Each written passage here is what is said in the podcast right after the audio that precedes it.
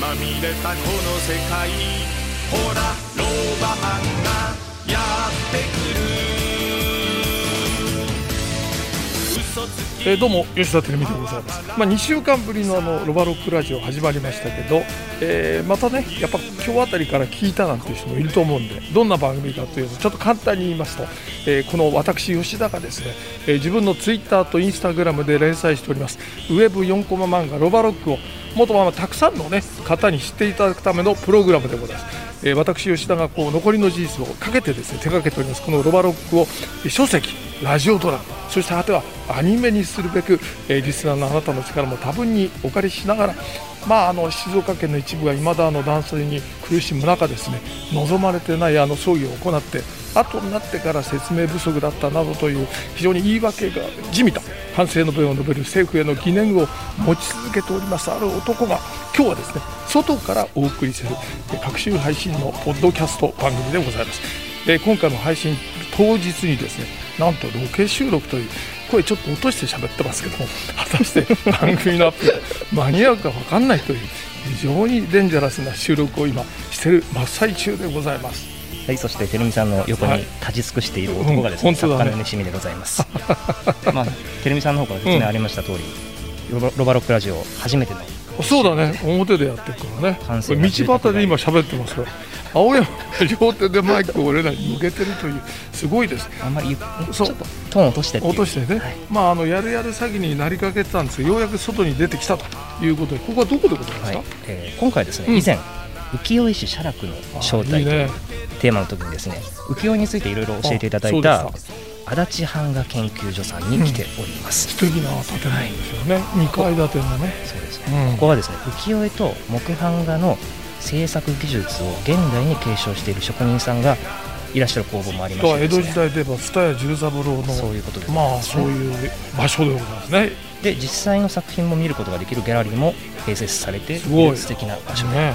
場所がですね、うん。JR 目白駅から歩いて10分弱の場所。なかなかうん。好立地な。そうですよね、うんなんか閑静な住宅街で高いだな、この辺りね、ええ。でまあ、前の収録の時はですね足立版画研究所代表の、えー女性の中山めぐりさんにですね、えーリモートでいろいろ教えていただいたんですが、えー実際にあの浮世絵を見てほしいと言ってらしたんで、はい、えーそれで今日はまあ本当に見に来たありがた全部伸び伸びになってますけどね。あのもうギャラリーの前にうん。今来てますので、はい。早速なんですけど行ってみますかね、はい行きましょうか。地下の方ですねこれね。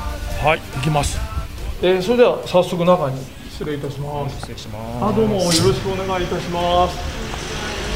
えー、先日はありがとうございました。リモートでお話しさせていただきまして、今日はあのずうずうしくお邪魔しましたんいえ、で。とんでもないです。素敵ですねだけどああね。りがとうございます。今も外国の方がちょっとお客様がねね、お見えになってますけどね。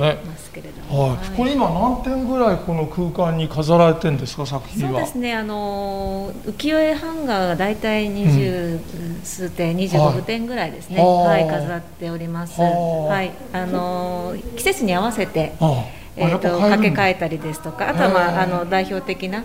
浮世絵の作品をご紹介したりをしておりましてなるで、まあ、あの年に23回は企画展なんかをちょっとやってそれに合わせたあの展示に変わることもございます。はい。そうなんですか。えここの建物はいつ頃ここにえー、とここの場所にうちが来たのは昭和の42年頃なんですけれど、じゃあ建て替えられそうなんです。よね。えー、とそうですね17、8年前にあのもうちょっと老朽化してましたのあで、ー。えー、と建物を変えて、ええでまあ、あのそれまで、えー、と赤坂だとかにあったショールーム機能を、うん。もうここへ全部集約をしてでここ地下へショールームを作ってで上にあの2階に、まあ、一般非公開ですけれども、うん。工房と工房もあると。と1階に事務所があったりして。でこの地下がショールームになってるんですよね。そうです。はい。一般のお素敵なモダンな空間ですけど、ありがとうございもうすぐ北斎のはい。作品がね、はい。やっぱ北斎ですか、やはりですね、あの特に神奈川県今ご覧いただいたはい。神奈川県並浦ですとか、有名な。内風改正って赤はい富士ですね。赤富士ね。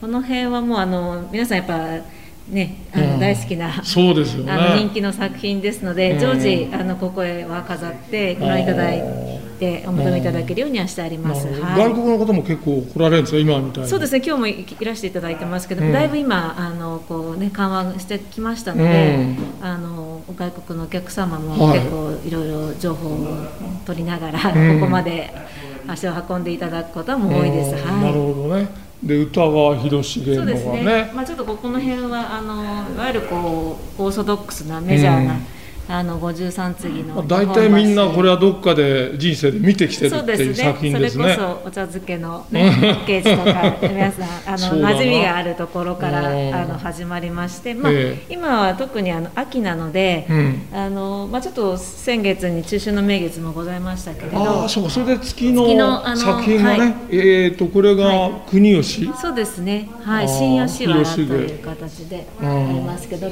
今回ちょっとあの満月を描いた、うん。あの浮世絵今ちょうどインターネットとも連動してあのこう企画をしておりますので、うん。はい、その辺を飾らせていただいて。これはもうねここは普通の人が来ても大丈夫なんですか？あそれはあの本当にああの前もって？いやあの特にあのご予約今はなく来ても大丈夫なんですか？あのはいあのお散歩あのこれはぜひねで。見てほしいね。素敵な作品ばっかりですね、はい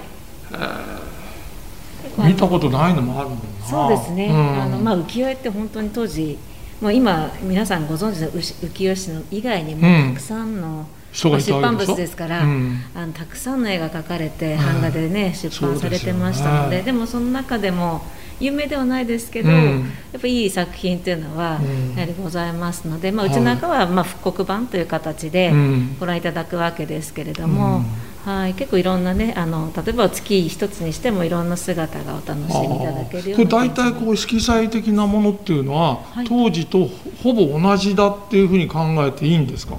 そうですね、うん。私どももいろいろまあ長年あのまあ先代の頃から、あのいろんなこうオリジナルに当たりながら、うん。うん。あのこうなんではないかって我々ながらの、はい。あのまあなんでしょうこう考えの中でうん。色付けをしてますので、絶対とは言いませんけれども、まあ、いろんなオリジナルをほぼこんな感じだっただろうと。でそうですね。どうしても退色をしているものは、まあより綺麗に、うん。うん。あの見ていただけるようにという形で、うん。まあ、いわゆるこうすりたてのいわゆる我々はあのいわゆるこう技術を作るとかっていうことではないですので、はいはいあのいわゆるこう当時の和紙に水性の絵の具で刷った、その鮮やかさみたいなそのいわゆる木版が持ってるあの本来のこうい印刷としての美しさをうん。もうあの合わせて楽しんでいただくことがまああれですので。あのそういう意味でこう、まあ、発色のすりたての鮮や江戸の人たちが楽しんだすりたての鮮やかさを楽しんでいただくという形で。やね、今目の前に歌川広重の3つの作品があるんですけど、はい。はい。一番左はあれは江戸ですよね。そうですね。猿若いいね。江戸のみんなの様子っていうのはこんな感じではい。描かれてるわけです。よおそらくこんな感じだったんだな、ええええ、なんかこれは特にあの芝居を見終わった後あー。あの芝居を弾けた後のこうねあ。の帰るうん。あのよ夜の風景ですね。猿若町夜の景でいいんですかねこれね。そうですね。はいこれもね月とそれで雲がねうっすら月の前にあるんですけど、はい。なんか広重得意だよねこれね。そうですね。その隣も近江琵琶湖石山寺でいいんですか、そうです石山寺ですね。はい。これもね月の前に雲が薄い雲があって、はい。鳥がね、まあ、渡り鳥みたいな鳥がそうですね。20羽か2 30羽ぐらいねね。描かれてて、はい。どうだうまいだろうって感じのね素晴らしい作品だな。はい、いい月とやっぱ狩りとかですね。そうですね狩りですねあのそのやっぱ月と狩りって結構ねこちらにも書いてあります。結構あのよくこう描かれるモチーフね。記念切手でもね月に狩りって有名で高いやつありますけど、はい、あとこれが、えー金沢八景なんだ。はい、これ舞踊金沢八景あですね。八章の夜景ですけれども、これはあの三枚続けて三枚続きーという。三枚綴りなんですね。はい、あのよりパノラマにですねダイナミックに見せるという、うん。広重の晩年の時の作品ですけれども。ね。まあ、とにかくね北斎とかえ広重はやっぱり欧米のええ。アーティストに相当影響っていうかショックを与えたんでしょ？でねやっぱりね。言われてますけどねジャポニズムっていう。はいええ。えすごいなこれね。大きさ的にはこのぐらいの大きさなんですか実際もそうですねあのこの先ほどの猿若町だとか、うん。そういうものがこう、まあ、一般的な大判錦絵というんですけれども、はい。大判サイズのものが比較的あの、まあ、メジャーなはいもので、はい結局あの商業印刷なので、うん。いわゆるこう企画の中であの作ることで、まあ、比較的無駄なコストを使わないようにするために、うん。まあ、企画でこう結構浮世絵の場合は作られてなるほどね。おります。はい。まあ、景色がおそらくこんな感じだったんだろうなと思えるところがいいですよね。そうですね。もう今失われてしまった世界ですけどね。そういうものがこうちょっとね思いを馳せていただきながら。広重が多いですね。そうですね。あの秋ですとどうしてもあの広重の絵が多くな多くなるんだ。北斎はですねまあ、うん。あまり悪口ではないんですが あの季節感がある絵は比較的少ないんです意よ外とそうなんだ。例えば山富士山を描くとか、うん。滝を描くとか、うん。そういう風景はあるんですけど、うん。なんか非常に叙情的な風景っていうのは非常に少なくてじゃあ広重の方はより、まあ、日本人好みのなんとなくこう四季をそうです。めでるみたいなね、はいはい。作品が多いんですね。そうです。ねですからまあうちのお客様なんかも四季で楽しんでうん。差し替えて楽しんでいただく方なんかいるんですけどどうしても広重にこうね、うん。えらえなんかこうなりがちですね有名な僕も切手集めてましたから、あこの有名な月にかりあその頃安藤広重で通ってたんですけど、ねいつからか歌川広重になっちゃいましたけど、そうですね。昔、ん。あの学校で習われた時は多分安藤の方が結構年配の方多いかと思うんですも。う切手集めるとねこの月にかりと、はい。あの菱川諸信のあ、あはい。の見返り美人が欲しくてね僕両方と今も持ってるんですけど お寺のこだまして、貴重な。うんこれはやっぱり人気あるんですか？こう作品としても。月にはやっぱり人気がこの季節になるほとやっぱ構図がすごいですよはね、バックに月があって、はい。雲もあってそこに、はい。これ狩りが3羽ですかね。そうですねこうなんでしょう、うん、真下にまあまあ斜めめそうですね。45度ぐらいの急角度で下に降りていくっていう飛んでるってですけどね。そうですうね、んこれお値段がここにちなみにありますけど、はいはい。あこのぐらいで買えるんだ。そうですね。いいですね。はい。もうもうリーズナブルっていうかお手頃価格ですねこれね。こんなんでいいんですか？もっと高くしなくええもうちょてっとねあのはい。物価高になってますので、はい、もう少しはい。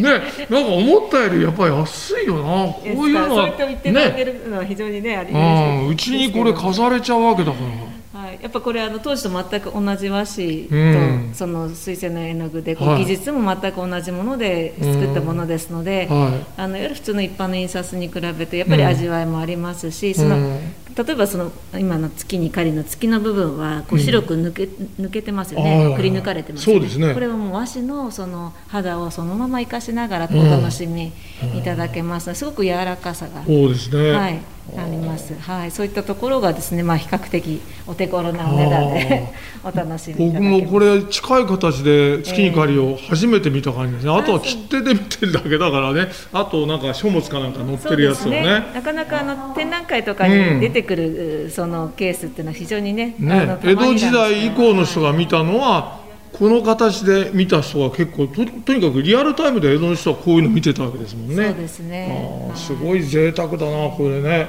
えーそれではあのこれからいよいよ写楽を見せていただけるということでちょっと場所を少し移動しました、はい。えーこれが？えー、とこれはまずあのこうさ写楽1週から4週まで、あはい。の全図うちは復刻をしておるんですけどただ一番有名な今日はちょっとあの1週のうん。あの28図ですね。あの、はい。い、わゆるこう黒いキラのこういう、はいはいはいはいはい。はい作品をぜひちょっと近くでごあー覧くださすごいね。でもうみんな役者絵なんですよねこれね。そうですね。あの当時のあの、まあ、役者のいわゆる歌舞伎を題材にして、はい。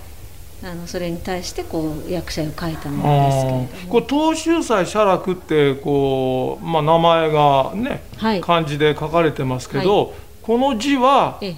写楽の字なんですよね。一応通常であれば、うん。あの他の絵師も含めてこの文字までは一応絵師が書くことにはその半下に一緒にこう書くわけですよね。えただがまあそれを絶対絶対とは言えないよね。なかなか言い切れませんけれえどもね。そうですね、はい、でもなんかこの字はそんなにうまくないよね。そんなことないでしょ。いやいや実際だって北斎なんかのってさやっぱこうなんだろう、そうね。その人の味みたいなのもあるけど字にはそんな味がないと俺は思うんだよね。絵はすごいよもちろんね。そうですね。で結構やっぱねこうやっぱ役者よくあの、こうん。あのこの前お話あったかもしれないです。あの今こう斎藤十郎兵衛ってこはいはい。の学士が絵しうん絵あの写楽だったっていうじゃないですか、はいはい。だから結構こので手のこのこうなんでしょう指の指の。加工がねやっぱりこうちょっと独特で、うん。どの絵もですね。みんなこれバストショットでねみんな描いてそ,、れでそんだけ話題になったってのはすごいよね、でやっぱこの後手のろの形がな。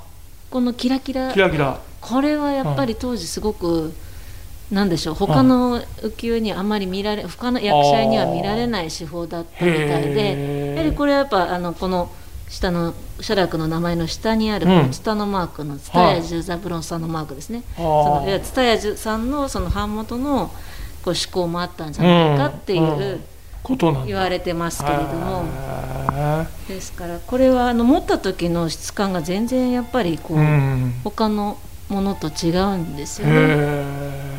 すごいな。こんな感じのものだったんだね実際ね。実際そのこのキラっていうのうがん。どういう効果があるかちょっとこれよく有名なこの大谷鬼次の絵あるじゃないですか、これ両これが手パッと開完成ですね。うん。有名なやつだ。で結局このキラを入れる前はこんなあシー全然違うな。ンですよね。うんやっぱこれがいいだ。んだからこのこの一個ここへ挟んでこう最後の背景をこういううん。キラのこういうですね特殊なこれはい雲母の粉と煮皮をこう溶いたでこれ煮たものを今でもこちら足立さんの方でやればこれは再現できるんですか？これいつもうちでやってる。でやってます。ははいいでまあこれが絶対とは言わないんですけれども、ううんちの先代なんかもそのいろいろこう京都だとかいろんなこう、あの木版の工房だとかをうん。歩きながらこれあのかっぱ釣りみたいなはい。手法なんですけれど、はあ。これこれあの渋紙を当ててですね、うん。で上にこう乗せるんです。はあ。他のものはあの結局こっちからこうすってうん色つけるんです。これだけ表面に直接ハケでこう乗せるというは感じなんですね。ですからこうここのちょっと境界触ってみていただいて構わないんですけれど、うんうん。この和紙とこの境界を見ると、うん結構やっぱ厚みもあって。あありますね、はい。うんこれでも本当これがあることによって中のこのキャラクターががぜんぐっとこう引き立つよね。そうですね。だからで特によく言われるのは当時の歌舞伎のうん。舞台っていうのは今ほど明るくなないかったでじゃないですすか。ね照明がね。そうするとやっぱりそこへこうこう見栄を切るときに、うん。その暗ンっていうかこう光をですねポッとこう、火をこうこう灯すんうんだそうなんですよね。はあ。で特に白塗りじゃないですか。だからそれがやっぱこうはっきりとこう見えるような、うん。当時演出がね歌舞伎の中でもされてたと言われてますけれど。へそれをやっぱりよくこううまくその臨場感というかうん。こう表そうっていうのがそのこの黒い管にね現れてるのかなとは思います、ーすごいよね。当時写真ないわけだからさ、その時見た感じの記憶をこのまま実際に二次元化するわけでしょ、はい。大変だと思うよこれね。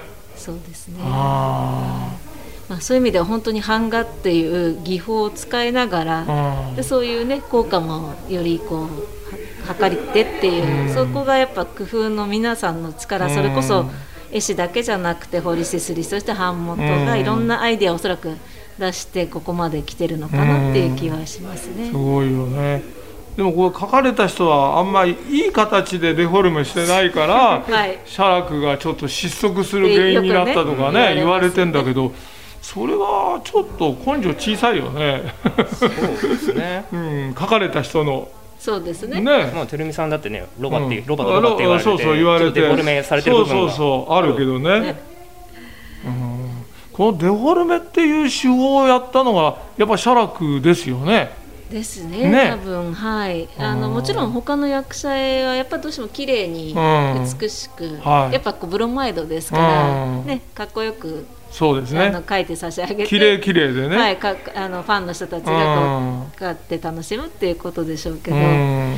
ですから、まあ、こういった、ね、あの捉え方もなんか当時はこうセンセーショナルだったのかもしれまあませんけどやっぱね。発見したんだろうね。ここをやると、あの人に見えるしよりあの人だっていう発見をやっぱ写楽がしたってことじゃないの？だって北斎だってあの波頭だってある意味デフォルメですよね。そうですね。ね。はいはい。まあ、うん。浮世絵自体がやっぱりそのなるべくその省略の中で、うん。制約の中で作る、うん。まあ商業印刷なので、はいそういう部分があるので、うん。やっぱどうしてもそうよそれが良さにこうつながるというか。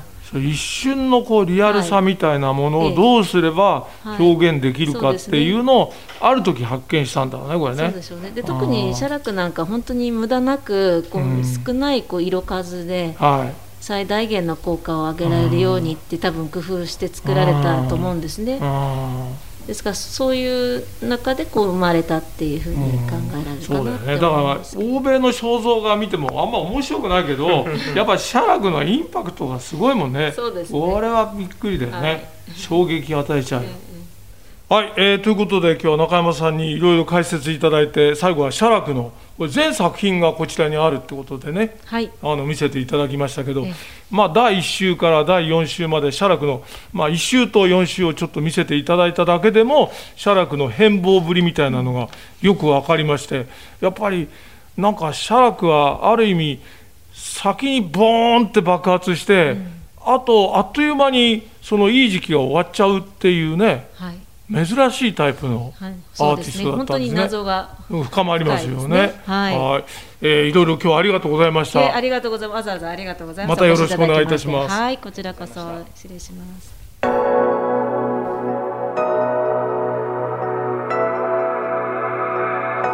赤く染まるえーロバロックラジオ今回もそろそろお別れの時間でございました。表に出てまいりました、えー今回あの初のロケ会ということで、えー足立版画研究所さんにお邪魔をさせていただきました。まあ実際にこうやっぱ見る浮世絵はね全然違いましたね、えー写楽の作品はもう最高でございました。えーしかもあの今のね職人さんたちが作ってるっていうのがこれまたすごいわけでぜひこの技術をずっと継承していってほしいということでございますね、やっぱ絵自体も素晴らしいんですけど、やっぱ額もすごく、うん額縁もすごくかっこよくて、うん。堀氏がまたねやっぱ堀氏さんの力っていうのがでかいんだなってことが実感されましたけどね。ギャラリーの中も結構素敵素敵。あのすごいモダンな空間がね。感じで、あの誰でもく来れば入れるそうなんで、ぜひ見ていただければと思います。ええまたこういったロケ会はね企画したいと思いますんでね、はい。ぜひよろしくお願いしたいと思います、えー皆さんからのメッセージの宛先はこちらでございます、えー、6869アットマーク JOQR.net ロバロックアットマーク JOQR.net、えーこちらまでお寄せいただきたいと思います。では今回のロバロックラジオはここまででございます、えー次回まで顔を長くして待っててね。